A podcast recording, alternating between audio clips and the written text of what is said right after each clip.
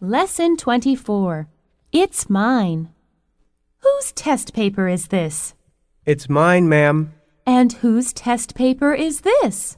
It's Tony's, ma'am. And why are your answers exactly the same as his? Because Tony has eyes in the back of his head.